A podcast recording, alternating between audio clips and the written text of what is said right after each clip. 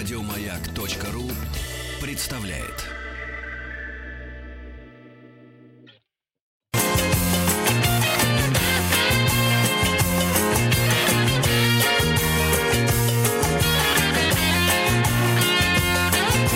Вахтанг Махарадзе и Павел.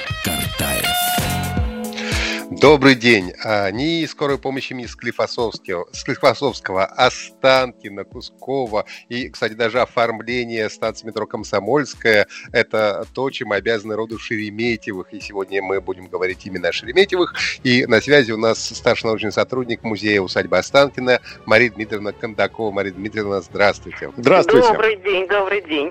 Мария Дмитриевна, нас очень интересует судьба мягкого знака. Как все-таки правильно, Шереметьевы или Шереметьевы? Мне этот вопрос зададут.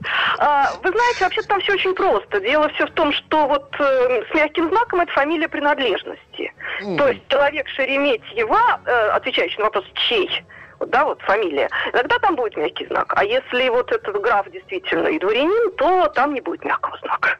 Угу. Значит, аэропорт вот. Шереметьево, потому что это чей, да? Аэро... Ну, не аэропорт, а. А, ну, с аэропортом это на землях Шереметьево построено. Там просто была вот э, очередная усадьба Шереметьевых, она была на севере Москвы.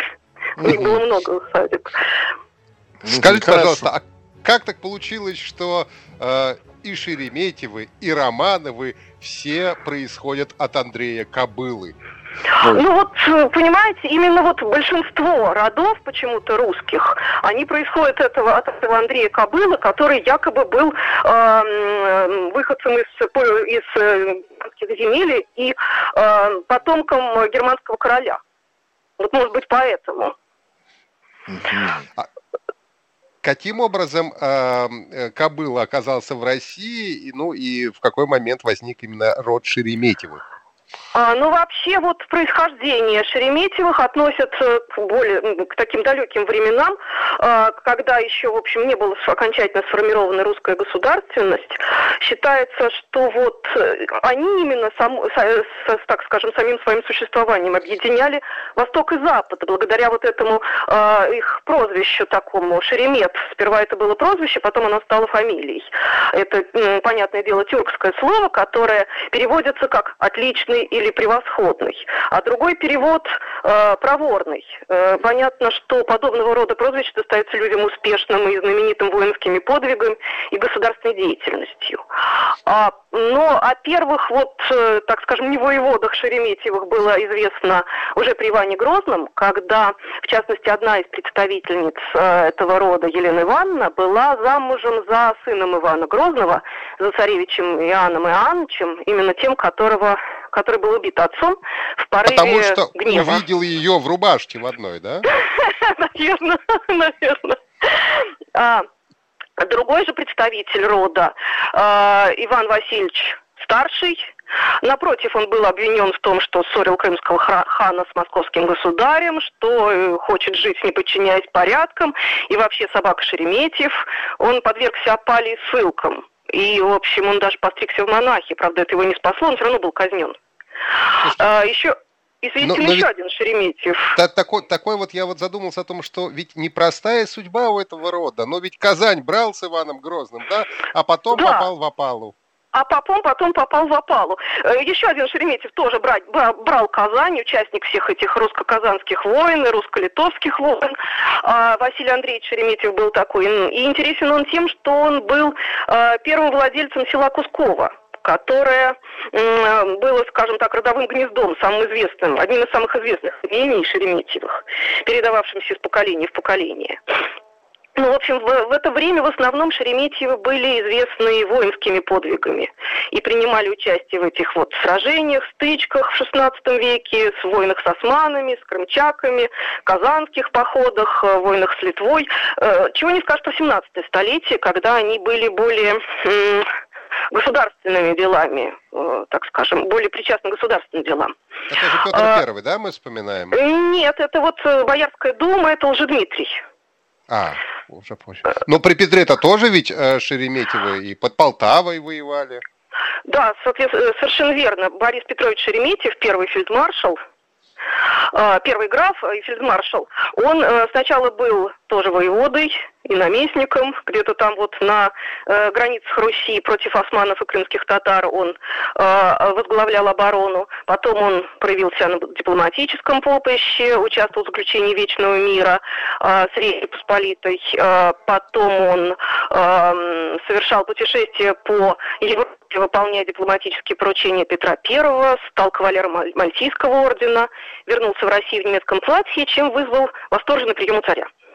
Потом э, участвовал в Азовских походах, э, участвовал в Северной войне с шведской Ливонией, как это тогда называлось, э, одержал победу, э, и этим развеял миф о непобедимости шведов. И радостный Петр пожаловал титул фельдмаршала ему. Таким образом, у нас был фельдмаршал Шереметьев, который возглавил пехоту, и генерал э, от кавалерии князь Меньшиков, он возглавлял кавалерию. И когда же а... военный человек обнаружил интерес к театру, к э, балету, к живописи? Ой, тогда он еще не обнаруживал этого интереса, тогда ему еще не было пожаловано это дворянство. Оно было ему пожаловано только после э, мятежа в Астрахани когда он подавлял этот мятеж, после этого э, Петр I своим указом э, возвел его с нисходящим потомством графское достоинство, и э, он был женат на родственнице Петра, и вообще Петр ему благоволил до поры до времени, пока э, Борис Петрович не заболел и, так скажем, ну, отошел как-то вот от дел и тогда он остался в Москве, где в конце концов и умер, и завещал похоронить себя в Киево-Печерской лавре. Но царь приказал похоронить его в Петербурге, сам возглавил эту вот процессию погребальную. И таким образом имя фельдмаршала продолжило служить государству и после его смерти. Уже потом, потом, через два века, э, над его могилой была выстроена его э, внуком Шереметьевым Николаем Петровичем Лазаревская церковь, которая впоследствии стала усыпальницей Шереметьевых. Э, из детей первого графа наиболее известны двое оставили свой такой след значительный в русской истории. И это дочка Наталья Борисовна, чье имя вошло в легенды – и Это которая подвиге... была замужем за Долгоруковым, да? Да, совершенно верно. В своем подвиге преданности она опередила жен декабристок.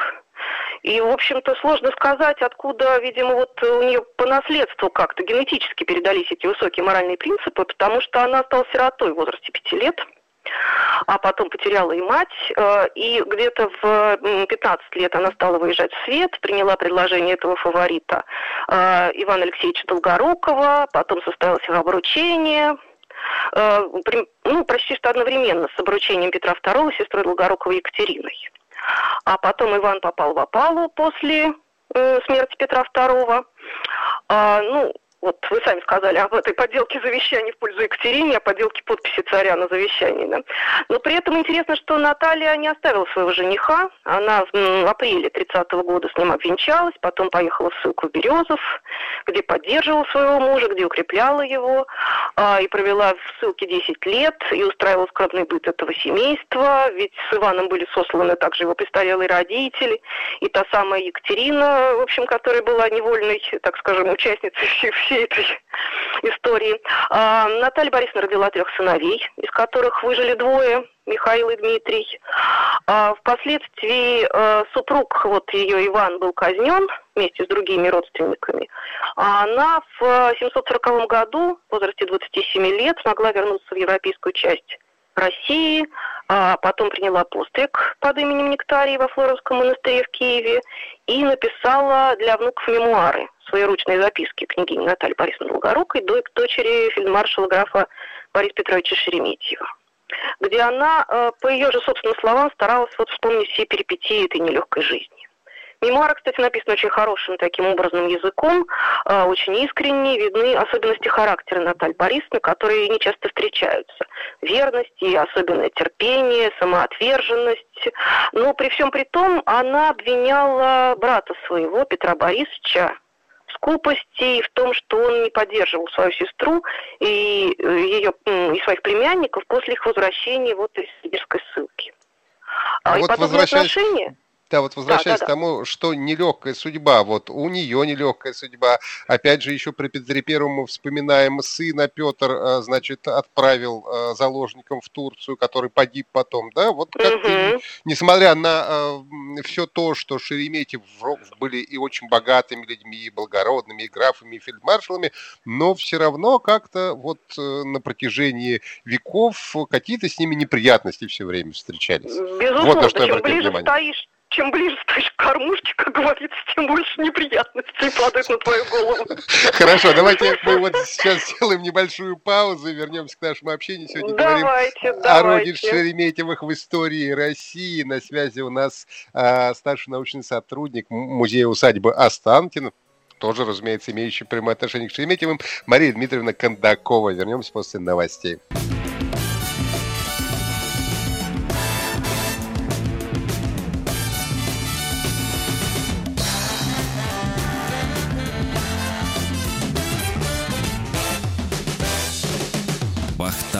Махарадзе и Павел Картаев.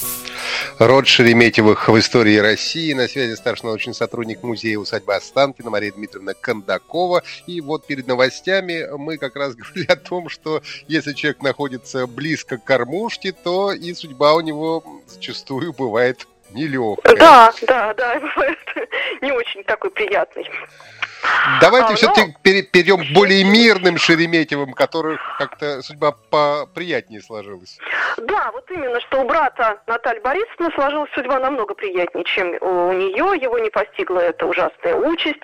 Он был и сенатором, и оберкамергером при дворе Елизаветы Петра Третьего, он был и московским предводителем дворянства. И вот э, тут мы как раз вплотную подходим к созданию э, крепостного театра, балетной и живописных школ. А, который именно создал э, Петр Борисович Шереметьев.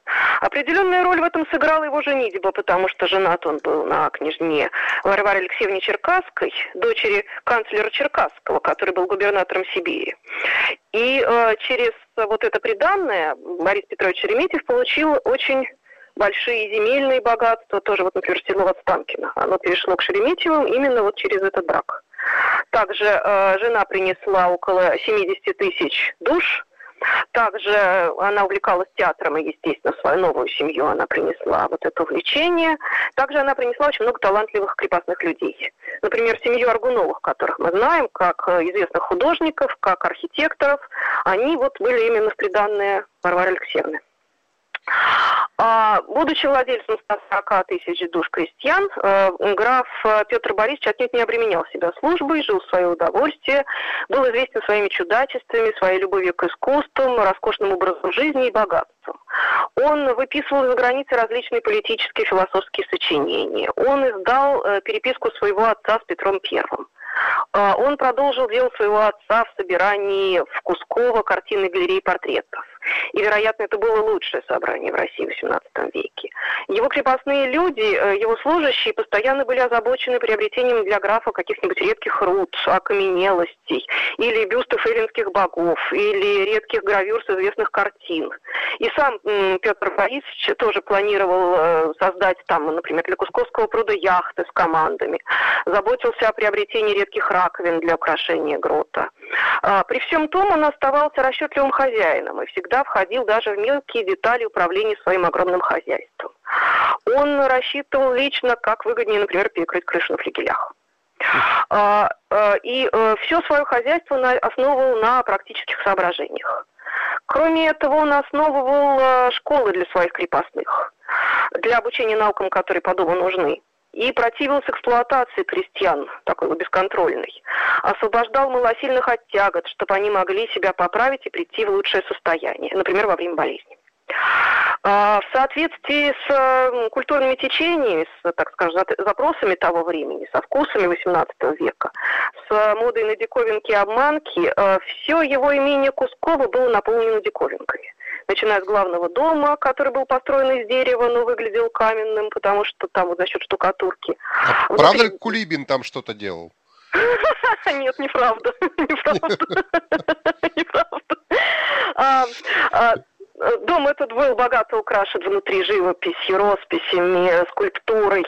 В нем располагались коллекции диковинок, миниатюрные модели Иерусалимского храма, а, коллекции оружия конской упряжи. Вокруг дома разбивается чудесный парк с безетками, павильонами, каруселями, различной скульптурой замысловатой. Там был в этом парке лабиринт, там был зверинец, там был даже зеленый театр, где местами для зрителей были специальные ступени из дерна, а сцена и кулис формировались из зелени. А в Кускове устраивались гуляния. У въезда в имение путешественника встречали две пирамиды с надписями, призывавшими веселиться как кому угодно в доме, в саду, благородном купечеству и прочего всякого звания людям, благопристойно одетым. А гуляния продолжались в течение лета в положенные дни по воскресеньям и четвергам, ну, правда, там много исключений было, и приезжали посмотреть на этот рай в Кусково и соотечественники, и иностранцы, э, и даже принимал там Шереметьев Екатерину II. А, в честь нее был дан спектакль театра крепостного. А, он, граф обладал лучшим крепостным театром и оркестром в России. Для этого театра из дворовых семей выбирались мальчики и девочки, а из слаженной капеллы лучшие певцы. Мария Дмитриевна, Мария Дмитриевна, да. вот э, сразу вот крепостной театр, мальчики и девочки, и, разумеется, мы не можем обойти э, Жемчугову стороной, да? И... До Жемчуговой мы еще не дожили. Не дожили еще, да? Хорошо. Ладно, давайте доживем до Жемчуговой. Хотелось бы а... все-таки дожить до нее. А, Жемчугова появилась э, у сына Петра Борисовича, Бориса, да. ой, у Николая Петровича Шереметьева, который создал театр Востанкина. Это был крупнейший театр того времени. А, там были всякие и э, технические задумки, там были специальные театральные машины, которые можно видеть и сейчас, машины дождя, машина грома, кстати, и различные передвижные приспособления.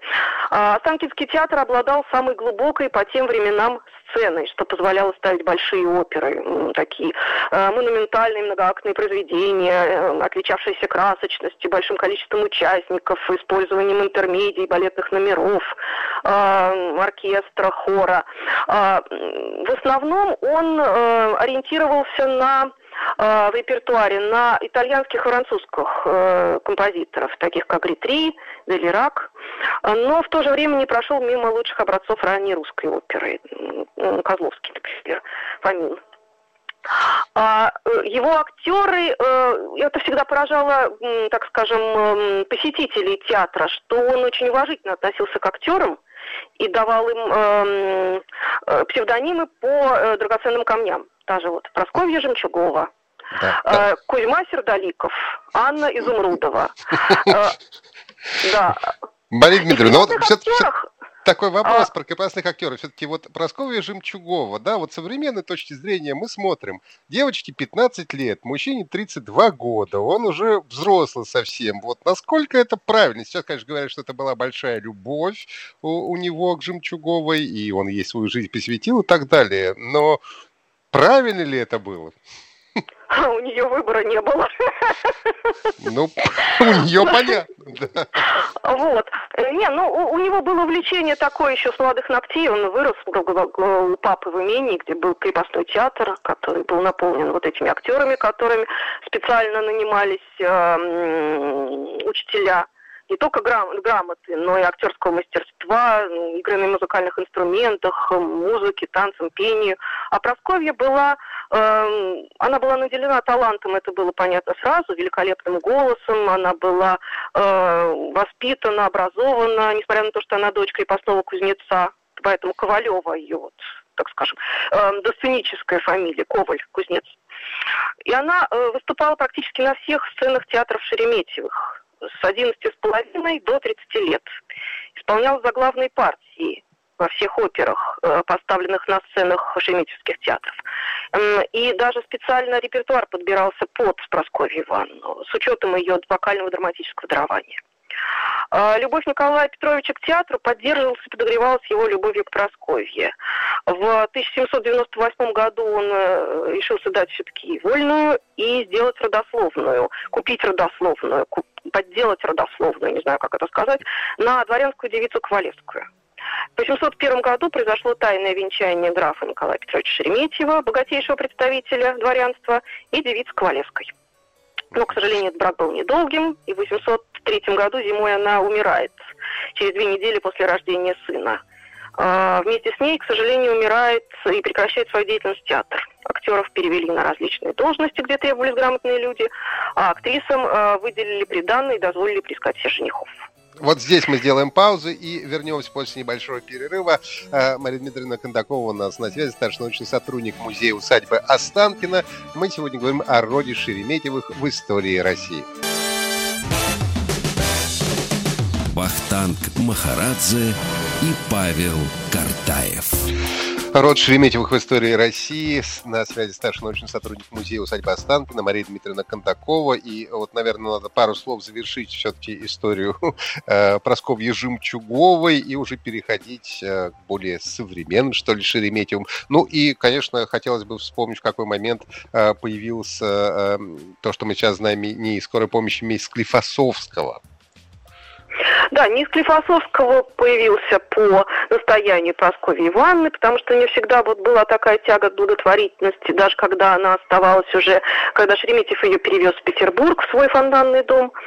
А, она, э, умирая, приказала своей ближайшей подруге, Татьяне Васильевне Шлыковой-Гранатовой, в недавнем прошлом тоже крепостной балерине Шереметьевского театра, позаботиться о своем сыне. А, также о сыне, а, сына мальчика этого опекала с детства Мария Федоровна, вдова Павла I, а, и э, был э, создан опекунский совет когда рос маленький граф Дмитрий, в который входили как вот знакомые самого Шереметьева, так и Донаурова такие были знакомыми само, самой э, Марии Федоровны. А, мальчик получил домашнее образование, был в пажеском корпусе, а, но его военная служба отнюдь не прельщала, он больше знаменит своей благотворительностью, и вот все это огромное наследство, 150 тысяч душ, плюс много-много имений, оно в основном как расходовалось им именно на, де, на дела благотворительности власти. Существовала даже поговорка в середине XIX века «жить на шереметьевский счет». Он, например, был попечителем странноприимного дома в Москве, куда жертвовались огромные суммы. Он э, был попечителем многих храмов, обителей, гимназий, э, воспитательных учреждений, э, даже отчасти Петербургского университета. И в 40-х годах он исполнял обязанности почетного попечителя гимназии Санкт-Петербургских, а потом был удостоен почетного, э, звания почетного члена Петербургского университета. Э, в доме Дмитрия Николаевича всегда гостило много народу, знакомых и незнакомых, которые тоже жили за шереметьевский счет. Э, Дмитрий Николаевич заботился о людях искусства, оказывая материальную помощь художникам, музыкантам, певцам. Просторные залы фонтанного дома часто превращались в мастерскую, как безвестных, так и знаменитых э, живописцев. И известный портрет Пушкина, например, Кипренского, сделанный, написанный в 27 году, был написан именно в фонтанном доме. Э, Дмитрий вообще очень походил на мать, как внешне, так и чертами характера. Та же скромность, доходящая иногда до робости и странности, и нерешительность, набожность и мнительность, и та же явно доставшаяся по наследству от матери тяга благотворительности.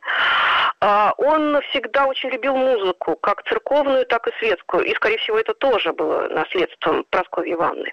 Он создал и содержал отличный хор, слава о котором была по всей Европе. Из этого хора вышел известный музыкант музыкант Григорий Ломакин, э, который потом основал музыкальную школу, э, был дирижером оркестра у Дмитрия Николаевича, был музыкальным деятелем. Мария Дмитриевна, э, а вот у нас остается буквально 4 минуты, да, времени совсем мало. Хотелось бы услышать еще про то, как встретили революцию Шереметьева и что происходило уже с родом уже после революции и уже в современное время. О, это вообще очень, так скажем, это отдельная большая тема, потому что э, было два брата, у Дмитрия было двое сыновей, э, Сергей Дмитриевич и Александр Дмитриевич. Александр Дмитриевич, э, он очень интересная личность, э, создатель э, пожарных бригад, э, создатель э, авиационно-автомобильных дружин, но после революции он эмигрировал со всем своим семейством, а семейство как раз, э, вернее, не все, конечно, а часть семейства брата Сергея осталось в России, остались две его дочери, Мария Сергеевна и Анна Сергеевна, ну, у них тяжелая судьба, и э, сын Павел. э, который окончил филологический факультет Петербургского университета. Э, жил он в Москве, в доме на Воздвиженке. И после того, как произошла революция, в этот дом вот все дворяне, дворяне которые остались в России, сводили свои архивы. После того, как Шереметьева выгнали из дома на Воздвиженке, как большевики там попросили его оттуда убраться, он перевез имущество в Астафьево. И долгое время был смотрителем э, этой вот усадьбы и музея, который там был основан его отцом. А с осени 29 -го года, после ликвидации уже музейного статуса Астафьева, он жил с семьей в Напрудной башне Новодевичьего монастыря. А его сын, последний граф Шереметьев, Василий, это одна из самых трагических судеб. Он э, жил тоже в этой напрудной башне с родителями. Потом он поступил в э, педагогический институт на художественно-графическое отделение. Его опекал Павел Корин, вот с которым он вместе работал, и вы правильно вспомнили, с которым он вместе создавал декоративное убранство станции Комсомольская, Киевская радиальная, Комсомольская кольцевая. А потом, во времена Великой Отечественной войны, потом фельдмаршал добровольцем пошел на фронт и всю войну прошел рядовым. Был контужен и попал в плен. С войны он вернулся и говорил, что выжить ему помогла, что хранила все эти годы его ладанка с изображением прабабушки, графини Прасковьи Ивановны Шереметьевой.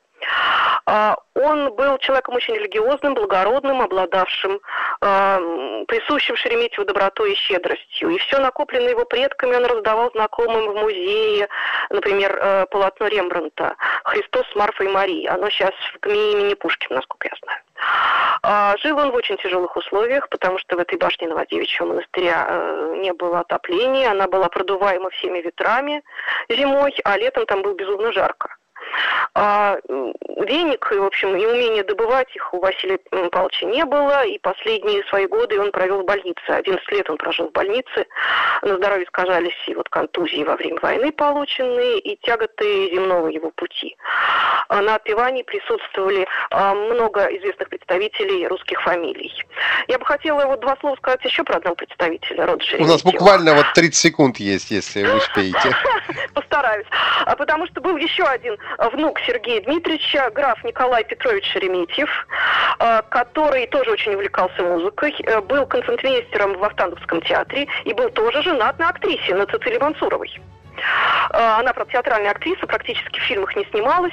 Но вот э, еще вот, вот эта история повторилась, грубо говоря, в 20 веке. Тоже граф Шереметьев, который был женат на актрисе. И вот в завершении таких вот неполных рассказов о роде Шереметьевых можно привести последние слова Сергея Дмитриевича а, про глубокую веру в Россию, в то, что она возродится. Это его напутствие, даваемое потомкам, что соотносится с изречением, начертанным на гербе рода. Бог сохраняет все. Деус консерватомния. Да, и вот на этом мы поставим красивую точку. Большое вам спасибо. Старший научный сотрудник большое. Музея усадьбы Останкина Мария Дмитриевна Кондакова была на связи. Мы говорили сегодня о роде Шереметьевых в истории России. Всем спасибо. А, Павел Картаев, Ахтам Махарадзе. Прощаемся до понедельника. Хороших выходных. Всего доброго. До свидания. Еще больше подкастов на радиомаяк.ру